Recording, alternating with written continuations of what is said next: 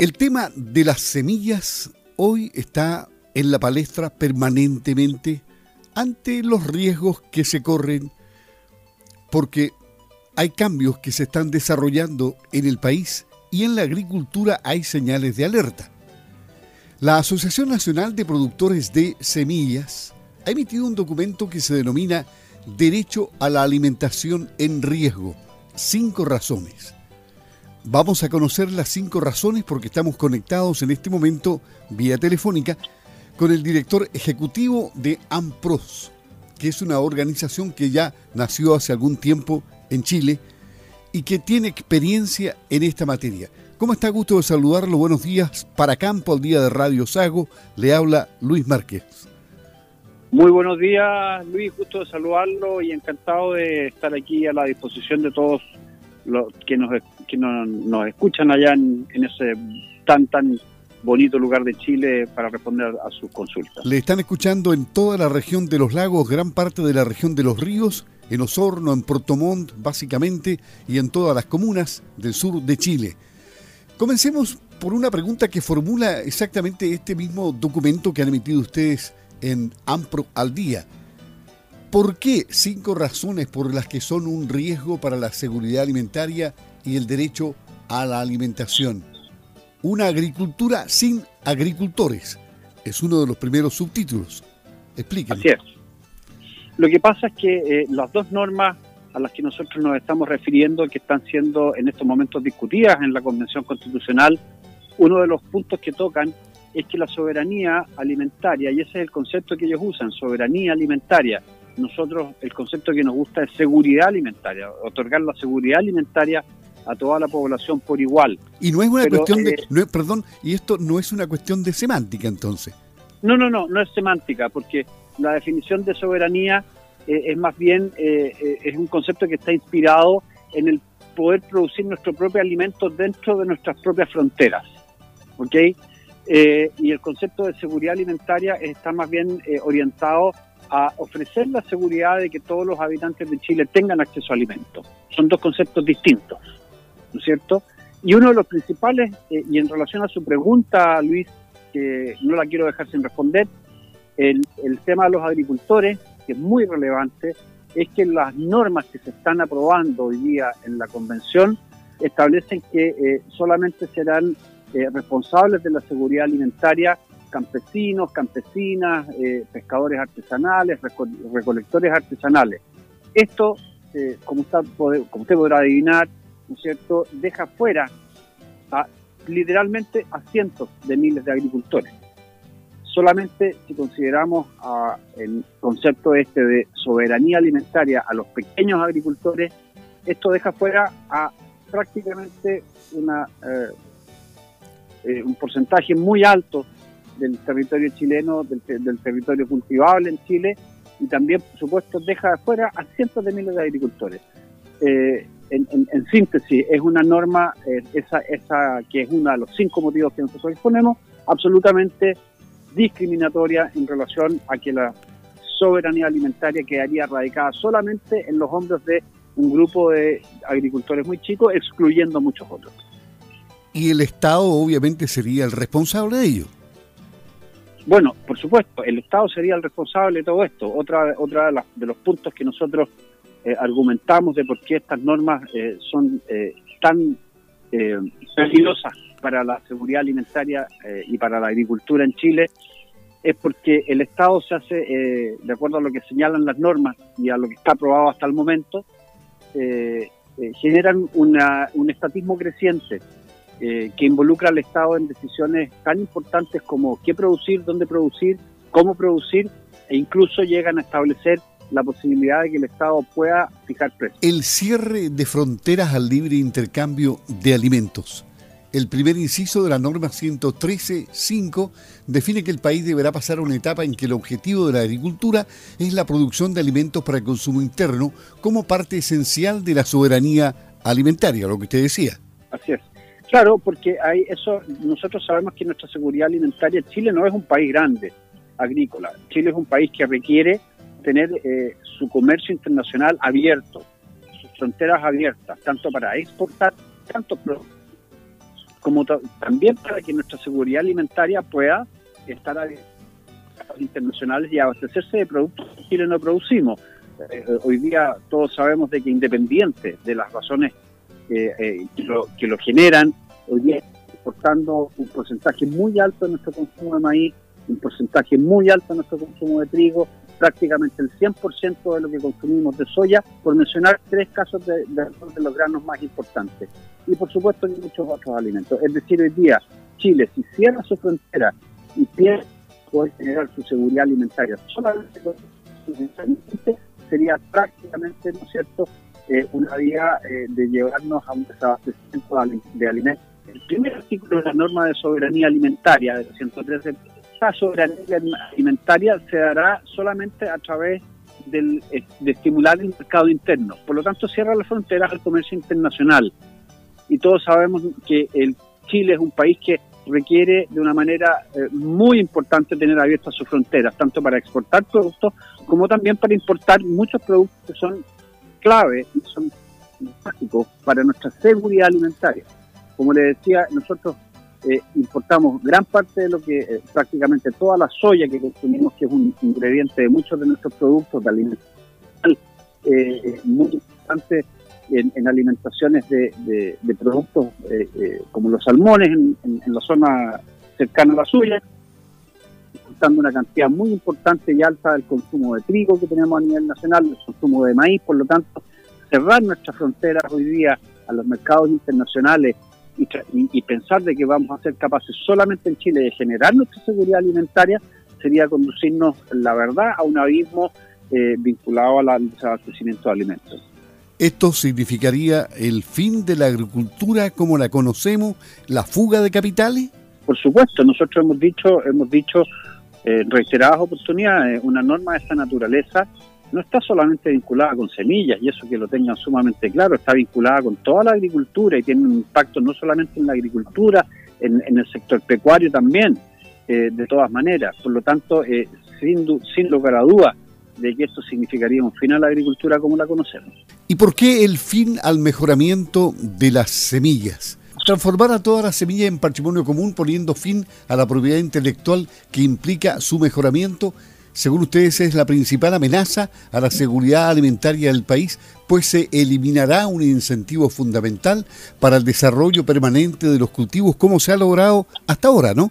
Por supuesto, usted sabe, la, una de las mejores herramientas que tiene la agricultura es la generación de nuevas variedades. Eh, eh, en, la zona eh, de, Sago, ustedes lo saben muy bien, tienen permanente acceso a muy buenas variedades de las diferentes especies que se siembran en la zona. y si no tenemos investigación detrás de esas variedades que todos los años ustedes están, todos los agricultores tienen a su disposición, ¿no es cierto? Obviamente, si no tenemos esa investigación, no vamos a poder generar más variedades. Y, en Chile tenemos no solamente investigación a nivel nacional, sino que también tenemos acceso a muchas variedades que se desarrolladas fuera de Chile. En Chile hoy día disponemos las mejores variedades eh, que existen en el mundo.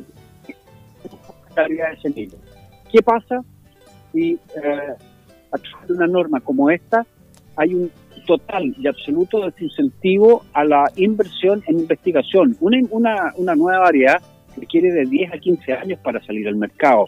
Una gran inversión en, recursos humanos, en, personas que son, en, en fitomejoradores que están desarrollando sus vidas, ¿no es cierto?, a desarrollar estas nuevas variedades.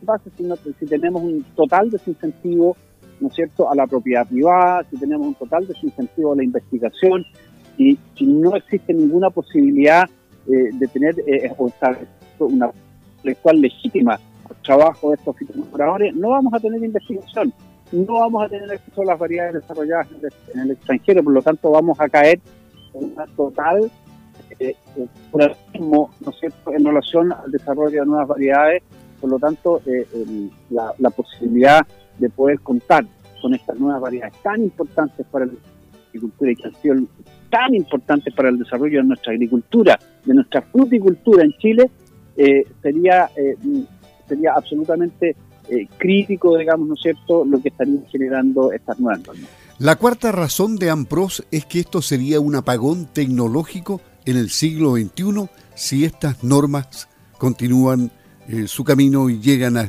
establecerse como, como parte de la constitución del país. Por supuesto, el, el, como, como lo decía anteriormente, el, el estar eh, de una u otra manera cerrando las puertas a que eh, la investigación en Chile en, en desarrollo de nuevas variedades siga su camino exitoso como el que ha tenido por décadas hasta el día de hoy y además además de eso se cierre por constitución el acceso a determinadas tecnologías que pueden ser muy importantes para el desarrollo de la agricultura y particularmente en el sur de Chile, nos parece gravísimo que esto se establezca por constitución.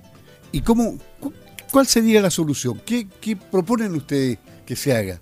Bueno, nosotros eh, hemos, eh, lo que estamos proponiendo, eh, nos hemos presentado en numerosas reuniones con los constituyentes, con los convencionales, hemos tenido a la fecha cerca de 60 reuniones, nos presentamos en la Comisión de, de Medio Ambiente y Modelo Económico, para exponer justamente estos puntos de manera muy clara, de, señalar el riesgo en que estamos eh, hoy día como país si aprobamos normas como estas que van a impactar directamente a la agricultura, que van a impactar, impactar directamente a los, a los agricultores y por supuesto que van a impactar directamente a toda la sociedad a través de una probable menor cantidad de producción de alimentos. El inciso segundo del artículo 3 de la norma 521.5 señala que se establecerá un mínimo de al menos 12 kilómetros de distancia entre un cultivo que utilice sustancias químicas sintéticas y una población humana o un cultivo de semillas limpias. Este es el quinto riesgo,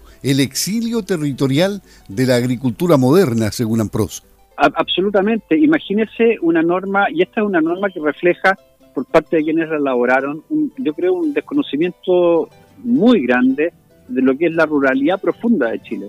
Eh, imagínese usted eh, en, su zona, en cualquier zona de Chile, ¿no es cierto?, a excepción de algunas zonas en, el, en el norte grande, en la Patagonia, pero imagínese en el, en el resto de la ruralidad chilena, eh, una zona en que no hayan dos poblados, porque no, hay, no habla de, ciudades ni nada por el estilo, dos poblados, que hayan personas que estén a más de 12 kilómetros. Eso, eso prácticamente no se da en ninguna parte de Chile. Siempre vamos a tener un poblado donde van a haber personas, ¿no es cierto?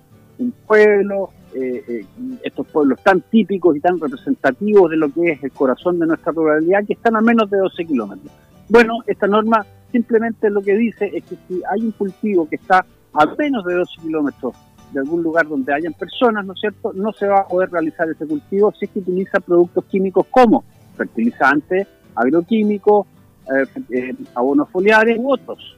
Así de simple, así de simple. Y obviamente eso liquidaría a la agricultura eh, como actividad.